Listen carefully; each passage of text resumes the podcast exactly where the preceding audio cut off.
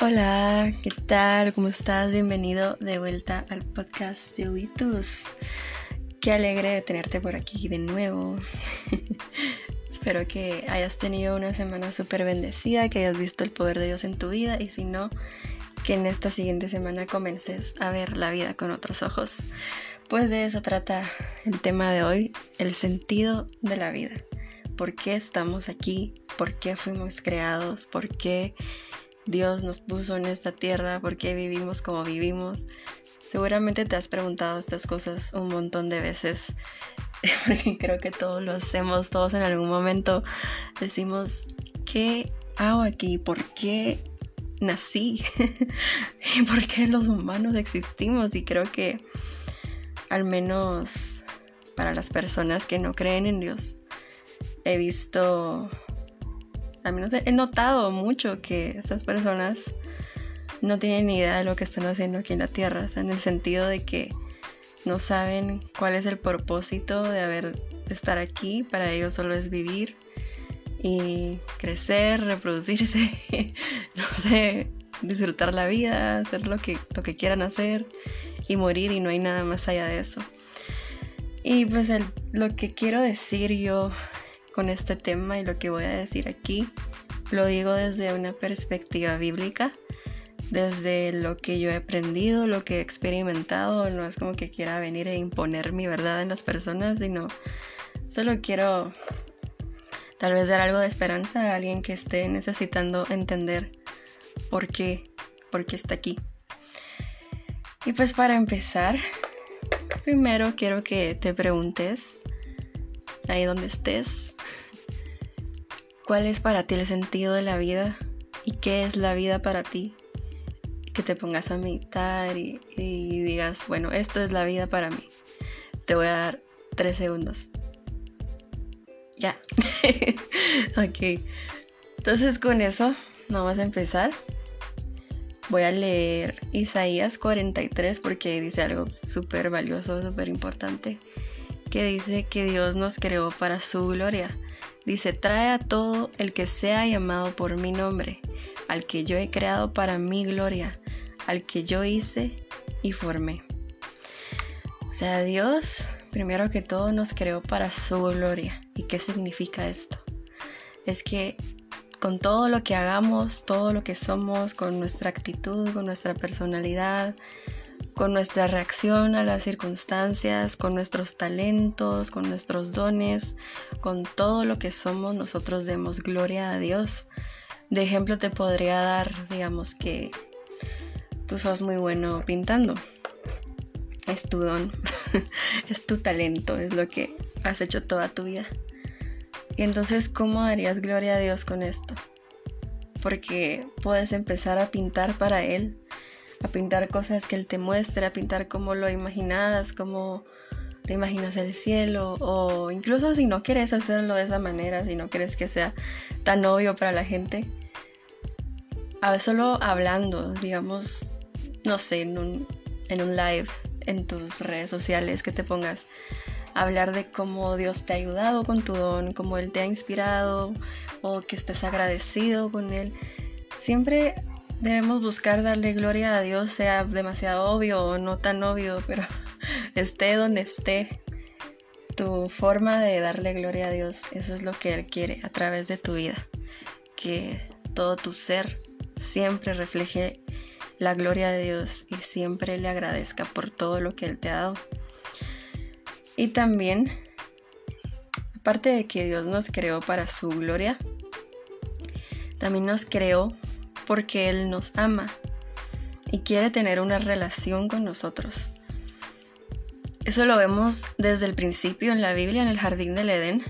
La presencia de Dios estaba con Adán y Eva y podían hablar con Él. Pero el amor no es algo forzado. imagínate, no, digamos que a ti te gusta alguien, no vas a obligar a esa persona que también le gustes, ¿verdad? Sino que la vas conociendo y en algún momento le das la elección, digamos, más que todo si sos un chavo, vas, llegas y le decís a la chava si quiere salir contigo, después le preguntas si quiere ser tu novia, después le preguntas si se quiere casar contigo. Nunca la obligas eso no es amor, el obligar a la persona a amarte, el solo zamparle el anillo y decirle te casas conmigo, no es amor. El amor es darle a los demás la elección de amarlos. Entonces, Dios de la misma manera nos trata a nosotros porque su amor es, no, al revés, nuestro amor, el amor en el mundo es un reflejo del amor de Dios hacia nosotros. Entonces debemos pensar en eso, que Él nos ha dado la elección de amarlo. Y por eso es que Él creó el libre albedrío. Albedrío, nunca sé pronunciar esa palabra. Siempre la pronuncio mal. Albedrío. Él nos dio el libre albedrío porque nos da la elección de comer o no comer del fruto del árbol prohibido. Es como... o sea, si está ahí, está ahí ese árbol, el árbol prohibido, el jardín del Edén, no por molestar, no porque Dios dijera, ay, porque quiero que se arruine todo, voy a poner este árbol, sino que Él quiso darle la elección a Adán y a Eva de amarlo antes que la curiosidad de comer del fruto prohibido, de amarlo antes que lo rico que podía ser o lo interesante que podía ser, o que lo que la serpiente les dijo que si se lo comían entonces serían como dioses. Entonces Dios le dio la elección a Adán y a Eva de amarlo más que a ese atractivo que les puso la serpiente de que ellos llegarían a ser como dioses. Pero si Él no nos diera la elección de amarlo, ese árbol no estaría, no estaría ahí, no hubiera estado ahí, perdón. Ese árbol no hubiera estado ahí y nosotros seríamos como robots, seríamos como... Fuimos creados amando a Dios y eso es todo. No tenemos ninguna elección porque así nacimos. Pero no es así. Nacimos con la elección de amarlo. Y y de esta manera Dios ve lo que está en nuestro corazón. Y por eso, o sea, por la misma razón, es que Él pone los mandamientos. Es que Él nos da una lista de mandamientos y nos dice esto es pecado, esto está mal, eso no te hace bien. Pero no porque Él sea un Dios autoritario, porque si no, no habría libre albedrío sino porque Él nos está dando la elección de amarlo. En Juan 14, 15 dice, si ustedes me aman, obedecerán mis mandamientos. Entonces todo es porque Dios nos está dando la elección de amarlo y porque Él no quiere ser un Dios autoritario y Él quiere ser un Padre amoroso. Digamos, tu mamá o tu papá sabe lo que te puede hacer mal porque ya pasó por tu edad, sabe cuál es la decisión más sabia, sabe qué es lo mejor para tu vida, para tu salud, para tus emociones, para lo que sea. Entonces, tu mamá o tu papá te ponen, como se podría decir, como pequeños mandamientos. te ponen reglas, te ponen como a elegir, mira, si haces esto te va a ir mal, pero si haces esto te va a ir bien. Dios hace lo mismo con nosotros, porque Él nos ama, Él nos amó, desde el principio Él nos amó, pero Él no quiere, como les digo, que nuestro amor sea obligado, que sea como de robot, sino que sea una elección. Entonces nosotros obedecemos a Dios porque lo amamos y decidimos amarlo más que al mundo y más que a nuestro pecado porque sabemos que Él como un buen padre sabe lo que nos conviene. Él sabe. Él es Dios, ¿verdad? Y Él es el más sabio de todo el universo. Entonces Él sabe por qué nos dice, porque hay cosas que nos hacen mal. Él sabe por qué existen los pecados, por qué existen los mandamientos. Y y aparte de eso, de que Dios nos creó para su gloria y Dios nos creó porque nos ama y porque decidió darnos la elección de amarlo. También la vida tiene diferentes, ¿cómo se diría? Como diferentes formas de entenderla según la Biblia. Y, y entre esas cosas hay tres que para mí destacan y son como súper interesantes y me ayudan bastante a veces cuando estoy como en unas crisis existenciales. Recuerdo estas tres cosas y digo, pues sí, tiene sentido, tiene todo el sentido del mundo. Y es que primero la vida es una prueba, segundo la vida es un fideicomiso y tercero la vida es una asignación temporal. Entonces voy a leerles lo que significa esto de que la vida es una prueba. Está en un libro bien cool que se llama Una vida con propósito de Rick Warren. La verdad es que este libro cambió mi vida. no, tampoco la cambió, pero sí me ha ayudado bastante, lo recomiendo un montón. Y ahí es donde, donde leí estas cosas que están sacadas de la Biblia, ¿verdad? Solo que aquí como que lo condensa todo y lo ayuda uno como a resumirlo en su cabeza y entenderlo más. Pues primero la vida es una prueba. Esta metáfora de la vida se ve a través de los relatos bíblicos. Dios prueba una y otra vez el carácter, la fe, la obediencia, el amor, la integridad y la lealtad de las personas. Términos como tribulaciones, tentaciones, refinaciones y purificaciones se repiten más de 200 veces en la Biblia. Dios probó a Abraham cuando le pidió que le ofreciera a su hijo Isaac. No sé si tú conoces esta historia, tú quien estás oyendo, pero Abraham, Dios llegó y le prometió que a través de él crearía una nación y las naciones de la tierra serían bendecidas. Y él ya era muy viejo, él ya no podía tener hijos ni su esposa, pero Dios le prometió un hijo. Y años después nació Isaac, su hijo prometido. Y entonces vino Dios y lo probó y le dijo que quería que sacrificara a su hijo, que lo llevara a la montaña y lo sacrificara. Y Abraham como, ¿qué rayos? Va. Abraham acepta, dice, bueno, es lo que Dios mandó, es lo que voy a hacer. Y entonces cuando, cuando llega ahí a la cima de la montaña y pone todos los arreglos para el sacrificio y el hijo está así como papá, pero no hay ningún animal aquí para sacrificar. Y Abraham como, ah, Dios va a proveer.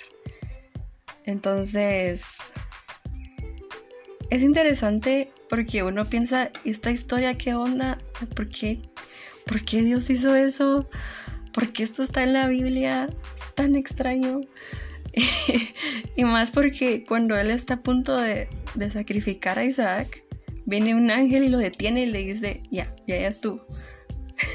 Dios te ha aprobado porque pasaste la prueba. No me acuerdo bien qué, qué, fue lo que le dijo, pero la cosa es que pasó la prueba. Y entonces uno dice, ¿qué, qué fue esto? ¿Por qué? ¿Por qué Dios le puso a hacer esto? Y entonces si vamos a Romanos, no, ¿dónde era? Espérenme, voy a, voy a investigar. A ver, aquí está, ya lo encontré. Siempre me confundo entre Hebreos y Romanos. Pero es Hebreos 11, 17. Dice, por la fe, Abraham, cuando fue probado, ofreció a Isaac y el que había recibido las promesas ofrecía a su unigénito, habiéndosele dicho, en Isaac te será llamada descendencia, o sea, a través de Isaac él tendría de una descendencia. Y, y Dios llegó y le dijo que lo sacrificara. Entonces dice, pensando que Dios es poderoso para levantar aún de entre los muertos, de donde en sentido figurado también le volvió a recibir. Qué interesante, ¿verdad? Es que Dios quería ver la fe de Abraham, quería ver qué pensaba él. Porque si Dios le había prometido una descendencia a través de, Isaac, entonces Dios quería ver qué pensaba Abraham. si Dios le decía que lo sacrificara y lo que, Abraham pensó es lo que dice aquí, que Dios es tan poderoso como para levantar a las personas de entre los muertos. Entonces él fue con fe, dijo, bueno, si tengo que sacrificar a mi hijo, lo voy a hacer pero Dios lo va a resucitar porque Él me prometió una descendencia, ¿verdad? Y eso es lo que Dios hace con nosotros todo el tiempo. Es tan interesante y aparte, esto es un reflejo de lo que pasó con Jesús después. Jesús vino a cumplir lo que pasó con Isaac. Porque Jesús es el Hijo que mandó Dios y fue sacrificado y luego Él resucitó. Entonces, ya viéndolo así, ya estudiando más la Biblia, uno se da cuenta, es como, si tiene sentido.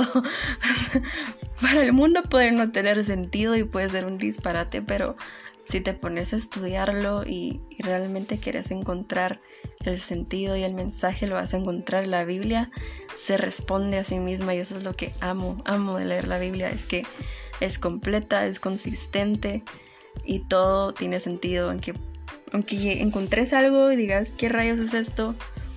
Una vez escuché algo que dijo un señor que todas las veces que encontró un error en la Biblia eran errores suyos, no errores de la Biblia. Entonces, eso es lo que tenemos que tener en mente cuando algo no tiene sentido, es mejor investigar y lo vamos a encontrar y va a ser como, wow, nos va a volar la cabeza. Entonces voy a seguir leyendo. Dios probó a Abraham cuando le pidió que le ofreciera a su hijo Isaac. También a Jacob cuando tuvo que trabajar más años de lo previsto para ganarse a Raquel como esposa. Sí, Jacob llegó con el rey y le dijo, yo quiero a Raquel. no me acuerdo exactamente de las palabras, por favor, téngame paciencia, pero así es la historia. Y el rey le dijo, ok, trabaja siete años conmigo y te la doy. Entonces Jacob fue un buen hombre, trabajó siete años con el rey y cuando se cumplieron los siete años celebraron la boda, pero en esos tiempos creo él, pues no sé, la verdad creo que estaba muy borracho, que no se dio cuenta que metieron en su cama a la hermana de Raquel y no a la Raquel que él estaba esperando. Entonces se casó con la hermana de Raquel. Y él como, no puede ser. Entonces llegó con el rey y le dijo, usted me prometió Raquel, ¿por qué me dio la hermana? Y el rey le dijo, pues ahora trabajas siete años más y te doy a Raquel. Y él otra vez fue un buen hombre, trabajó siete años más y al fin le dio a Raquel. Entonces al final esperó por Raquel 14 años. Imagínense eso, a veces Dios nos hace esperar y esperar y esperar y esperar y esperar.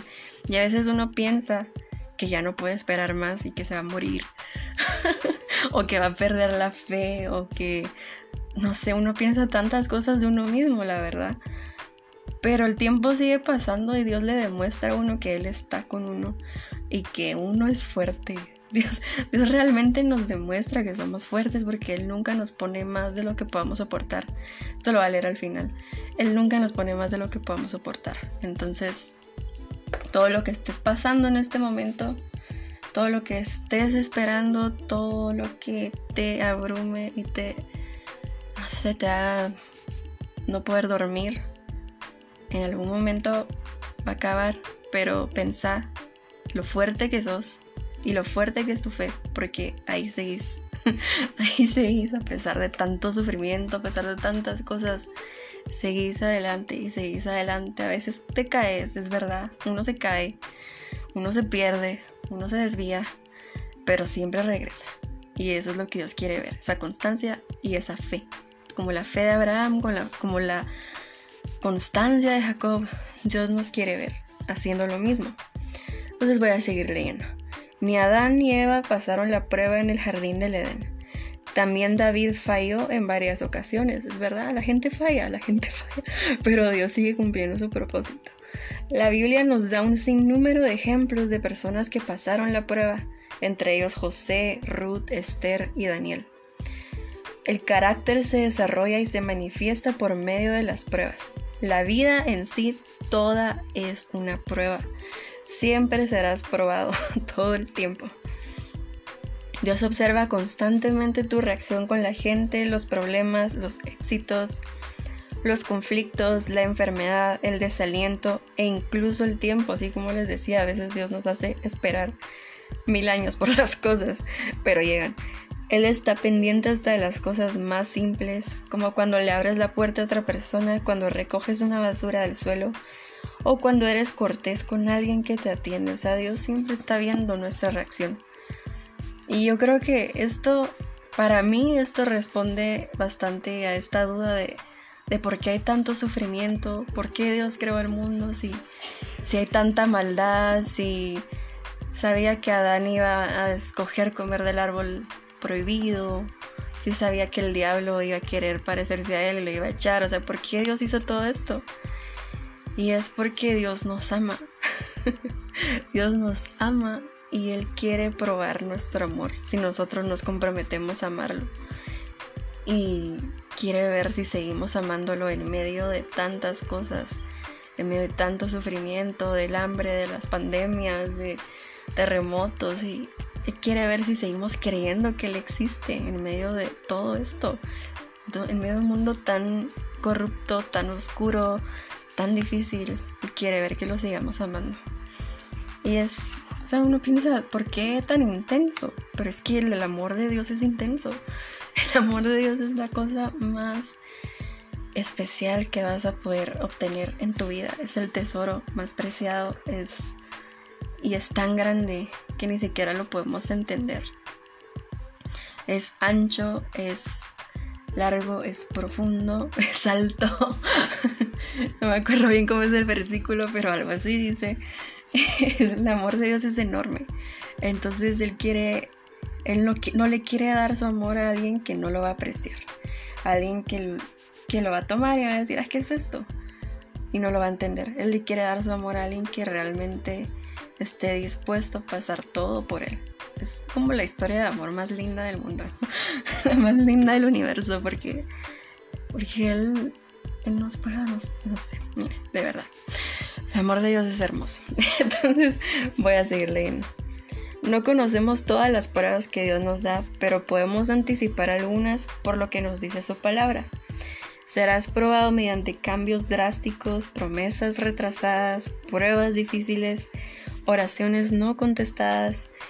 O sea, esto, esto de oraciones no contestadas, la verdad, y creo que Dios sí contesta las oraciones, pero a veces estamos como esperando que, no sé, que nos que nos suceda una película de fantasía y caiga, no sé, Pikachu del cielo y explote todo y hay un arco iris. O sea, uno espera como cosas demasiado grandes o demasiado fantasiosas o a veces uno espera cosas demasiado específicas y cuando la respuesta llega no la vemos porque solo queremos las cosas como las queremos y no estamos abriendo nuestros ojos a lo que Dios nos quiere dar, a cuál es su respuesta, a, a cuál es su voluntad.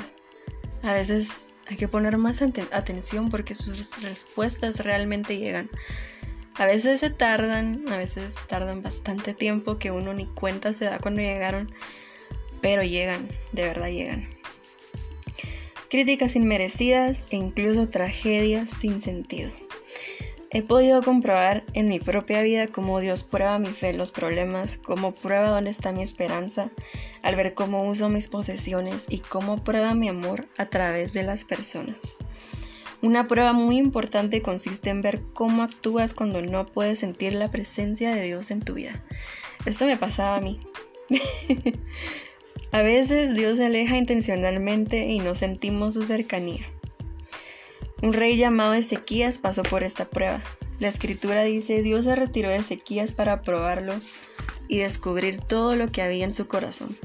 Ezequías había disfrutado de una relación muy cercana con Dios pero en un momento crucial en su vida el Señor se apartó de él para probar su carácter y revelar una debilidad, a fin de prepararlo para una responsabilidad mayor. También eso tenemos que pensar, a veces Dios tiene cosas preparadas y nos hace pasar por momentos difíciles, pero es porque quiere prepararnos, es porque quiere que desarrollemos cosas en nuestro interior que en el momento no lo notamos, en el momento pensamos que somos lo peor del mundo y somos súper inseguros y nos vemos como, realmente nos vemos como lo peor, pero Dios está trabajando en nosotros en todo momento.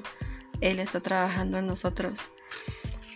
Y, es, no sé, yo lo, yo lo veo como una gran bendición esto de sufrir. Hoy se lo decía a mi mamá. dije, es una bendición que te sientas mal. y ella como, ¿qué?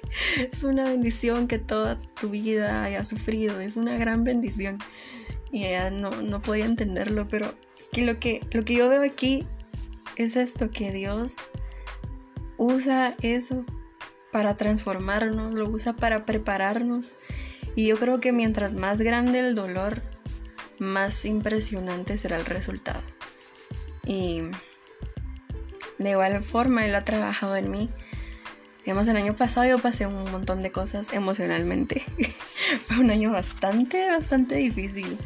Y Dios me hizo esperar y esperar por muchas cosas. Y yo estaba así como, ya no quiero vivir, ya no quiero nada. Porque sigue pasando el tiempo y no sé qué. Y yo estaba ahí en mi drama. Y entonces Dios me dijo, no tomes por sentado el tiempo de la espera. Y yo, ¿qué? Y me dijo, porque el resultado, o sea, va a valer la pena todo lo que estás pasando ahora, todo este tiempo que estás esperando, todo lo que estás sufriendo emocionalmente, va a valer la pena. Y honestamente, pues todavía sigo esperando muchas cosas, pero en este momento puedo ver todo lo que Dios ha trabajado en mí y todo lo que ha hecho a través de ese dolor que yo sentía. Es como bien impresionante. Porque yo lo dejé obrar, lo dejé todo en sus manos y ahora me siento tan diferente y tan transformada por él. Entonces, creo que es como súper, súper, súper importante ver el sufrimiento, ver el dolor, ver las circunstancias, todo lo que estamos sufriendo súper importante verlo como algo valioso, como algo que vale la pena pasar, porque Dios sabe lo que está haciendo. Nosotros ni nos damos cuenta, yo en esos tiempos estaba así como, digo, hey, ok, ¿qué quieres hacer conmigo? ¿Y, y, por qué? Y no sé qué, pero ahora que ya empezó como a sacarme y a hacer cosas y veo como no sé, todo lo que Dios me ha enseñado a través de eso es como, wow. Realmente vale la pena y creo que esto ni siquiera es la punta del iceberg en mi vida de todo lo que, lo que Él tiene preparado. Y lo mismo te digo a ti, que si tú le has dejado a Dios las cosas en sus manos, aunque sea que te hayas alejado, ahorita estés alejado y no querrás saber nada de Dios, pero por casualidad, que no es casualidad, estás escuchando esto. Te digo que si alguna vez, en algún momento le dejaste todo a Dios en sus manos, Él todavía lo tiene. Y Él tiene el control, Él escribió tu historia. Y Él sabe por qué estás pasando por lo que estás pasando. Y en algún momento vas a agradecerle por todo. Por todo le vas a agradecer. Mira, hasta hasta por ese dedo que te pegaste en la pared, con la puerta, perdón, con la pared, ese dedo chiquito del pie que se pegó contra la, puerta y que te dolió horrible, hasta por eso le vas a agradecer a Dios, porque realmente Él tiene el control de todo y, es impresionante lo que llega a hacer. Entonces voy a seguir leyendo, no hay modo que termine de leer esta cosa.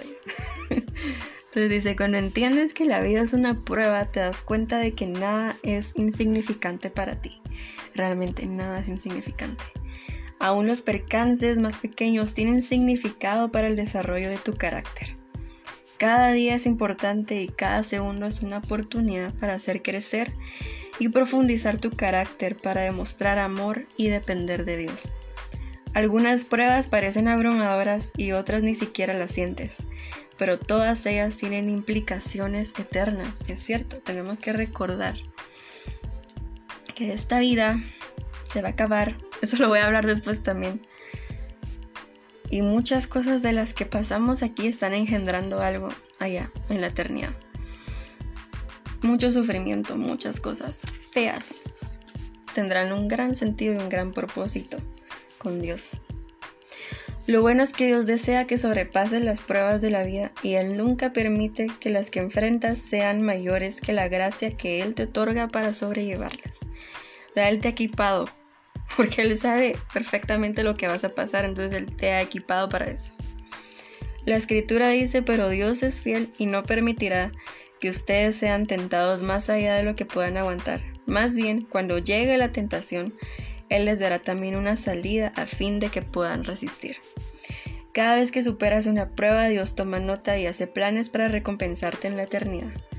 Santiago dice, dichoso el que resiste la tentación, porque al salir aprobado recibirá la corona de la vida que Dios ha prometido a quienes lo aman.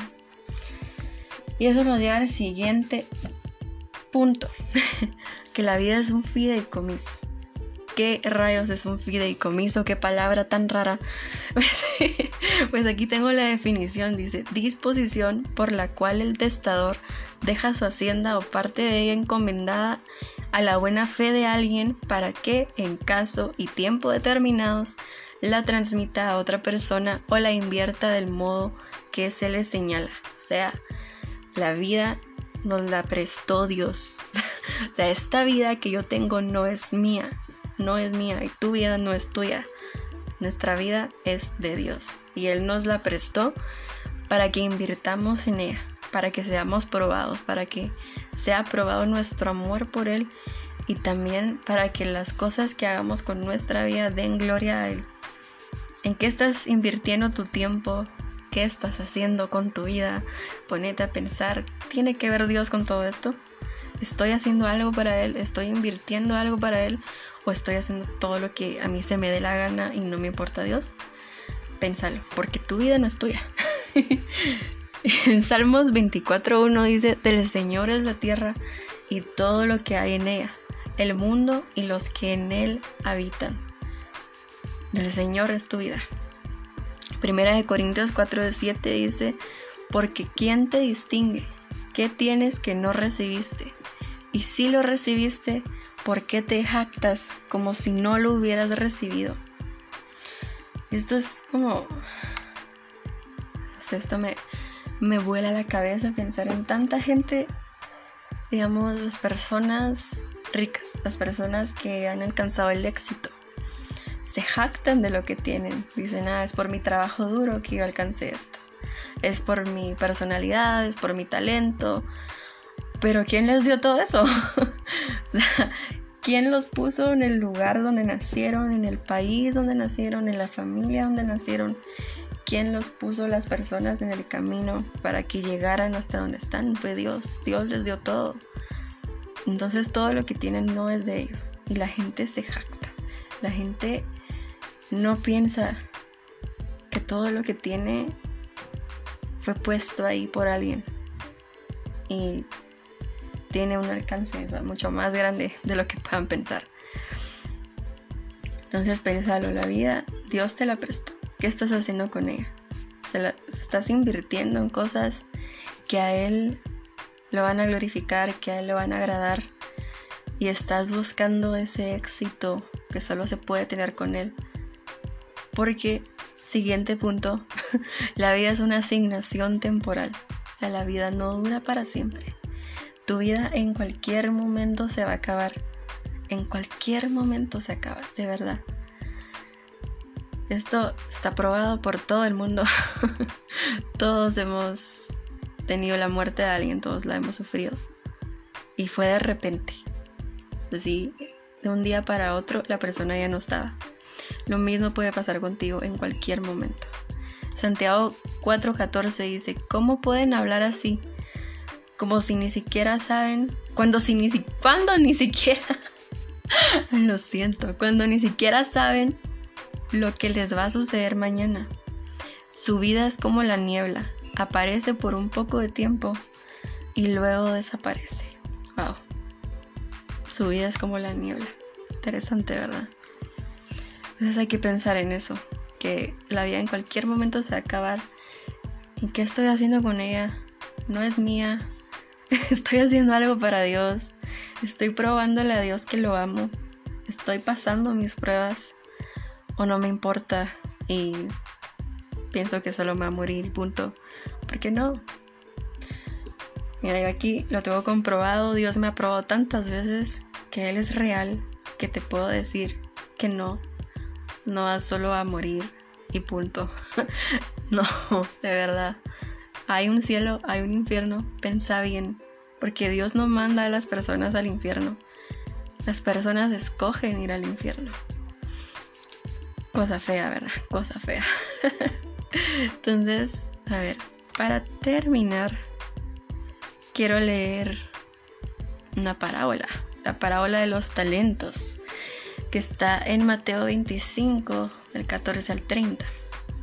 Y dice así, porque el reino de los cielos es como un hombre que yéndose lejos, llamó a sus siervos y les entregó sus bienes.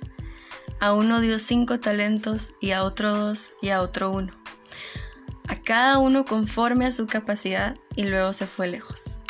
los talentos son monedas. Aquí en esta parábola eran unas monedas. Y el que había recibido cinco talentos fue y negoció con ellos y ganó otros cinco talentos.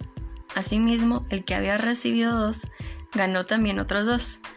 Pero el que había recibido uno fue y cavó en la tierra y escondió el dinero de su señor. Después de mucho tiempo vino el señor de aquellos siervos que arregló cuentas con ellos.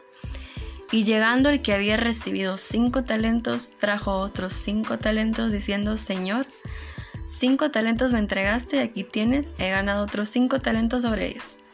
Y su señor le dijo, bien, buen siervo, buen siervo y fiel. Siempre me cuesta leer esa parte.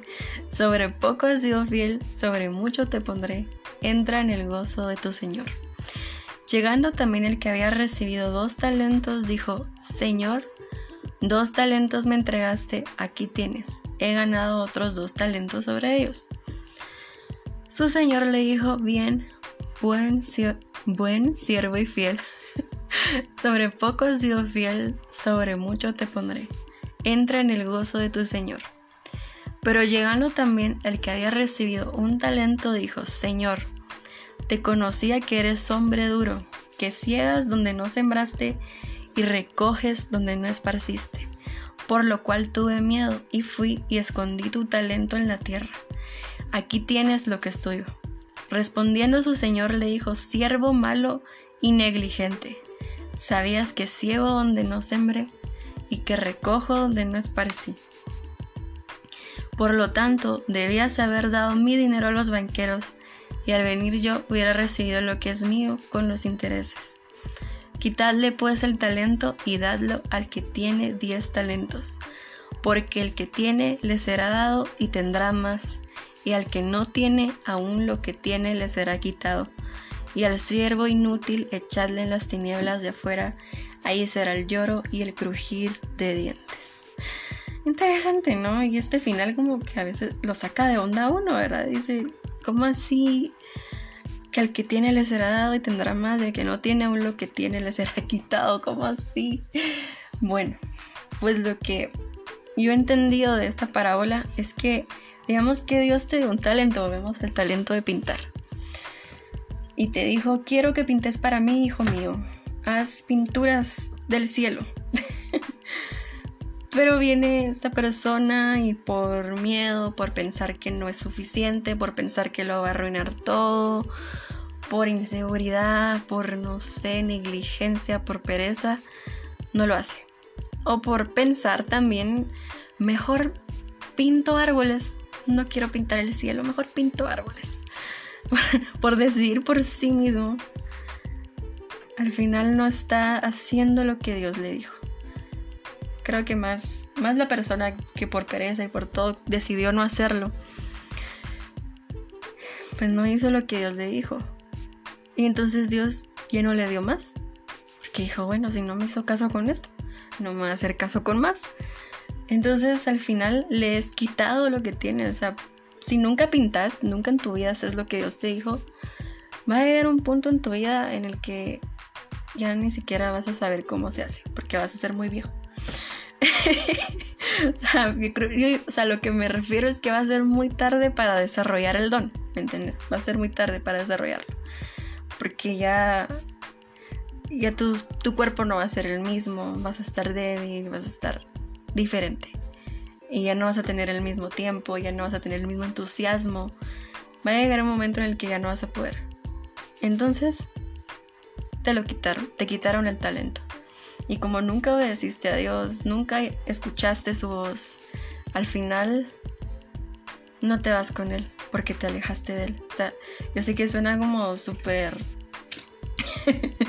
como súper trágico, pero es lo que se refiere aquí cuando nunca haces lo que Dios te dijo, entonces no te da más.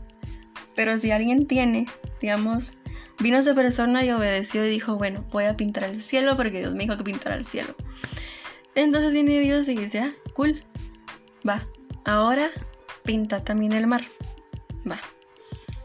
obedeciste, lo hiciste, va. Ahora hace, no sé, postales. Anda, salí y hace postales. Y entonces así la persona va creciendo, va desarrollando su don y poco a poco Dios le va dando más ideas, y Dios le va poniendo en diferentes lugares. De repente le da un súper trabajo en qué sé yo dónde. Y de repente se vuelve famoso. Estoy yendo así como súper extremo, pero, pero quiero que, que entiendan bien el concepto. Y es que si tenés y seguís invirtiendo en ese talento, Dios te va a dar más y te va a dar más y te va a dar más. Y eso se ve incluso en el mundo, si se ponen a pensar. Digamos, los artistas, la gente súper famosa tiene muchísimo dinero. Y la gente va y le regala cosas. o sea, esa gente no necesita nada, pero, pero sus fans y todo el mundo les regalan cosas. Eh, creo que Sofía Vergara, ella no pagó por su boda porque le regalaron todo. O sea, no sé qué empresa invirtió en su boda y ella no pagó nada. Y ella tiene tanto dinero y es como, pero ¿por qué? o sea, ¿por qué el mundo es así? Y es porque es lo que la Biblia dice. El que tiene le será dado y tendrá más. Y realmente es así. El que no tiene, lastimosamente he visto desde el mundo una persona que no tiene nada que es pobre, que está tirada en la calle, es difícil que le den más, es difícil que le den. Y, lo, pues es triste y realmente nosotros deberíamos de hacer lo posible por ayudar a esa persona.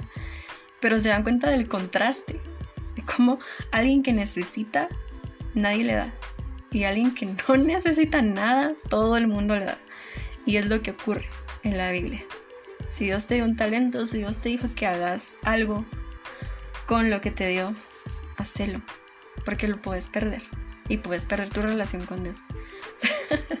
Súper trágico, pero, pero es la verdad y alguien tiene que decir la verdad. Entonces, hasta aquí llego. Este es el tema que quería dar hoy. Solo voy a leer una conclusión que escribí. La vida es un camino de santificación constante, es un reto que Dios nos ha dado para que al decidir que lo queremos amar, le demostremos que nuestro amor es verdadero y nuestra meta es encontrarnos con Él en la eternidad. Si lo vemos así, los problemas son insignificantes.